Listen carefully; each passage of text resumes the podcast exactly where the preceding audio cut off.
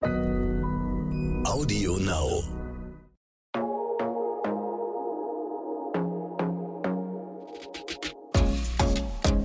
Glossip, der Gala Beauty Podcast.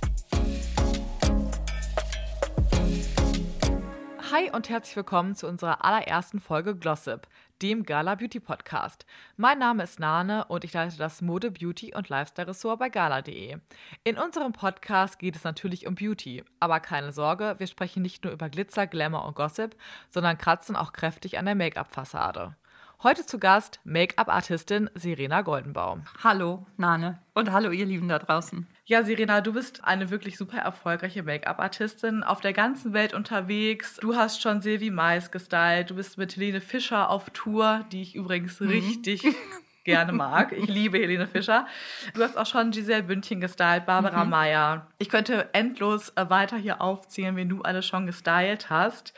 Und darum soll es halt auch gehen, um deine Arbeit als mhm. Make-up-Artistin der Stars. Wir haben fünf Folgen Zeit, um mit dir zu sprechen. Es gibt, gibt, auch noch so viele andere Themen, die ich gerne mit dir besprechen möchte. Aber damit mhm. würde ich einfach gerne starten, damit wir dich auch so ein bisschen kennenlernen, mhm. natürlich. Mhm. Wie freundschaftlich wird denn so ein Verhältnis zu den Stars mit der Zeit? Ähm, das kommt ganz auf den Job drauf an. Also es gibt einige Jobs, da trifft man sich nur einmal und arbeitet einmal zusammen. Und äh, mit anderen Kunden oder mit anderen Stars trifft man sich immer wieder und wird immer wieder gebucht. Und je nachdem, ist natürlich das Verhältnis auch, wenn jetzt so ein Star, sage ich jetzt mal eine Giselle Bündchen, einfach aus Brasilien eingeflogen kommt nach Berlin, ganz schnell ein Make-up braucht, um dann so ein Fotocall oder eine Presseveranstaltung zu machen und dann ganz schnell wieder, ist ja immer alles unter Zeitdruck, ne? Und dann ganz schnell wieder weg muss, dann haben wir weniger Zeit, eine Beziehung aufzubauen, als wenn ich mit einer Silvi Mais schon seit zwölf Jahren zusammenarbeite, Millionen Fotoshootings, Reisen in unterschiedlichste Länder, Stunden am Airport gesessen habe oder in der Bahn, dann ist das Verhältnis natürlich näher, weil in dieser Zeit auch so viel passiert. Also bei jedem Jahr.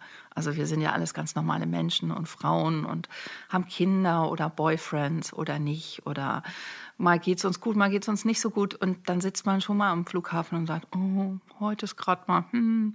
oder heute muss man meine Augenringe ein bisschen stärker abdecken. Also so über die Zeit, je länger man miteinander arbeitet, umso intensiver ist natürlich die Beziehung. Klar, absolut.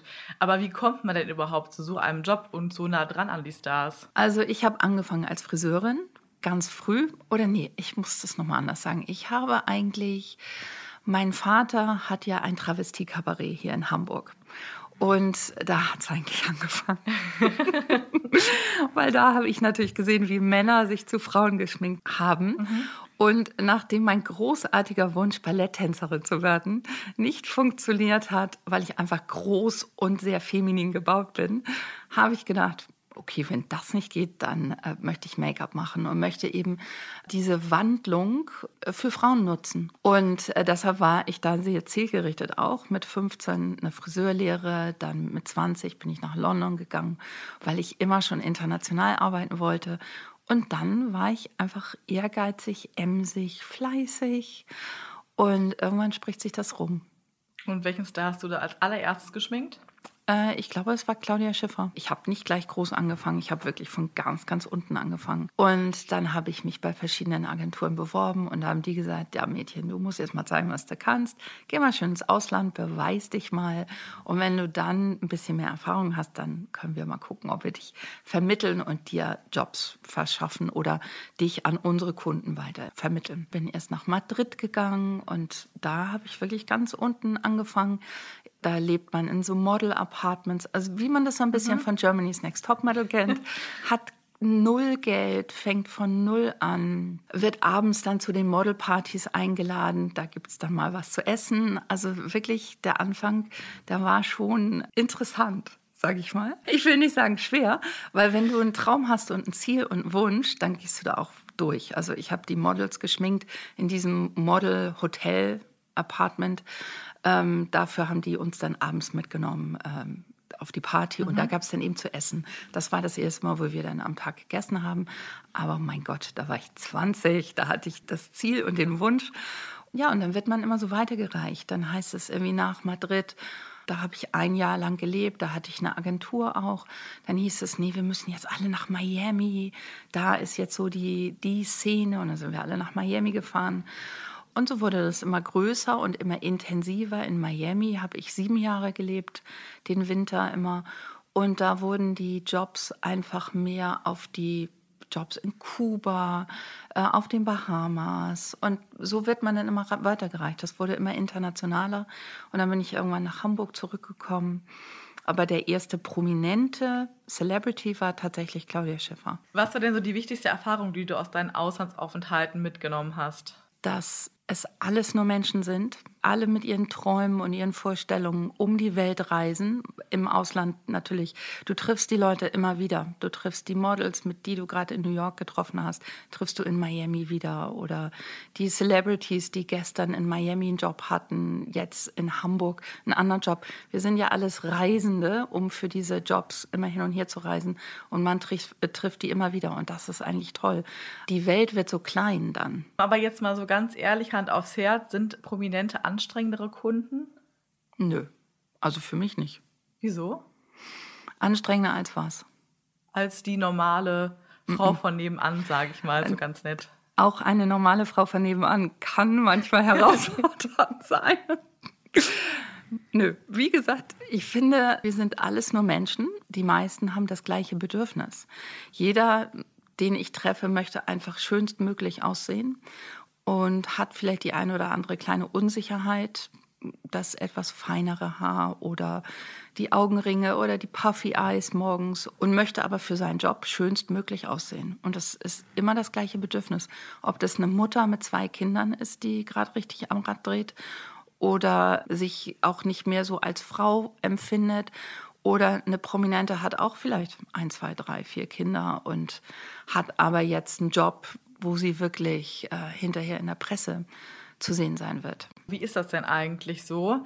Wenn du jetzt zum Beispiel für Silvi einen Look kreierst, mhm. wie entsteht das? Setzt ihr euch zusammen und überlegt euch was oder gibst du ihr etwas vor und schlägst ihr das vor oder gibt sie es dir sogar vor? Wie läuft das? Meistens machen wir das zusammen. Also sie zeigt mir ein Kleid oder den Anlass und sagt, wie ist deine Idee? Und dann ist es wirklich ganz girly-mäßig bei uns, weil wir kennen uns mhm. schon sehr lange. Dann ist es wirklich so girly-mäßig, so, ach, hast du die Verleihung letztens gesehen? Und hast du gesehen, was die und die für eine Frisur hatte? Das war doch cool. Ja, meinst du, das geht bei mir auch? Ja, guck mal, es könnte so und so aussehen. Oh ja, aber sollen wir da nicht lieber die Lippen so machen? Oh ja, das könnte toll sein. Und so entwickeln wir es zusammen, weil es uns beiden eben auch Spaß bringt.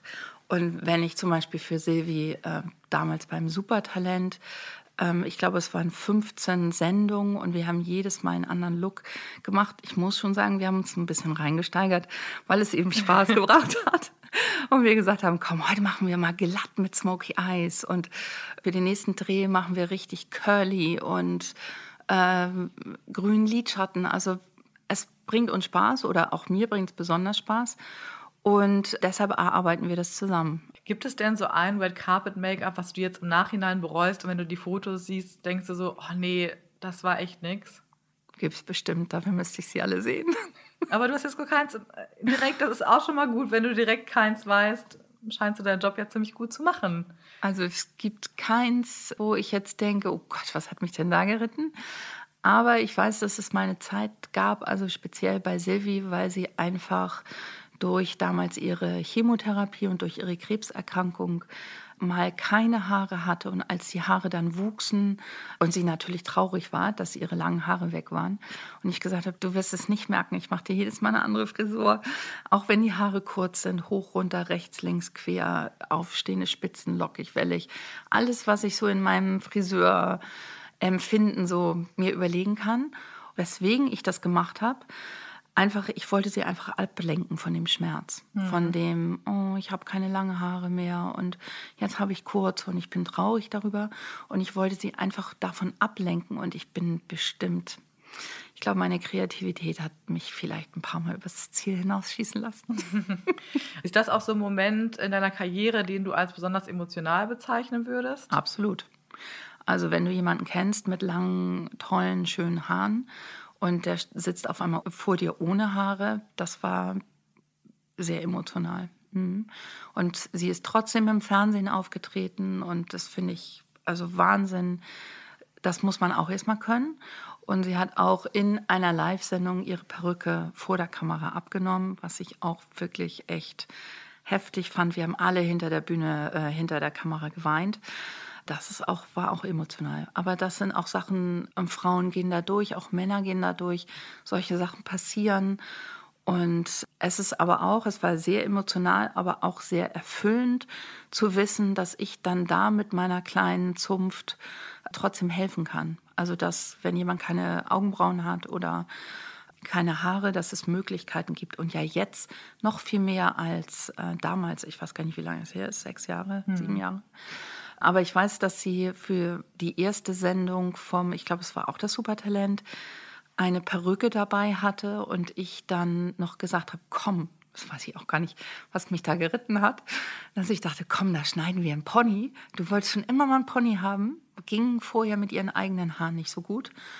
Und ich wollte eigentlich nur, dass sie nicht merkt, dass die Augenbrauen irgendwann ausfallen mhm. und dass das Gesicht anders aussieht, wenn du keine Augenbrauen mehr hast. Und das war eigentlich, weswegen ich das gemacht habe. Und da habe ich in diese wahnsinns hochwertige, teure Perücke mal eben kurz vor einer Live-Sendung einen Pony geschnitten. Aber es sah auch super aus. es sah auch mega aus. Und sie hat es auch super getragen. Ich habe gesagt, komm, du kannst nie wieder mit deinen eigenen Haaren Pony. Es fällt einfach nicht durch so ein paar Wirbel. Und sie hat mir total vertraut. Und er hat gesagt, ja, mach, wenn du meinst, es sieht gut aus. Und ich wollte einfach nicht, dass sie diesen Schmerz so stark spürt, wenn da keine Augenbrauen und Haare sind. Und das verändert ein Gesicht wirklich extrem. Gibt es denn so einen Star, den du unbedingt gerne nochmal treffen und stylen würdest? Na klar. Ach, es gibt ganz viele, die ich stylen möchte. Beyoncé, J-Lo sind schon zwei tolle. Das sind schon zwei tolle Namen. Aber gibt es auch jemanden, den du nicht gerne treffen und stylen möchtest? Nö, ich finde das eher eine Herausforderung. Ich hatte früher als Friseur schon immer Kunden, wo viele Leute gesagt haben, oh, ich bin nicht da, ich bin in der Pause, ich kann gerade nicht. Und ich immer dachte, oh Mann, ich finde das eher die Herausforderung, dass der Mensch bringt dann ja irgendwas mit, weswegen er vielleicht für andere ein bisschen anstrengender oder herausfordernder wirkt. Ich finde das eher spannend. Da wir ja bei der ersten Folge Glossip sind, muss ich das einmal kurz erklären. Denn in jeder Folge wollen wir am Ende ein kleines Spiel spielen. Mhm. Und heute spiele ich mit dir entweder oder. Mhm. Und da ist auch so die eine oder andere für dich vielleicht gemeine Frage dabei. Deshalb legen wir einfach mal los. Mhm. Finger oder Pinsel?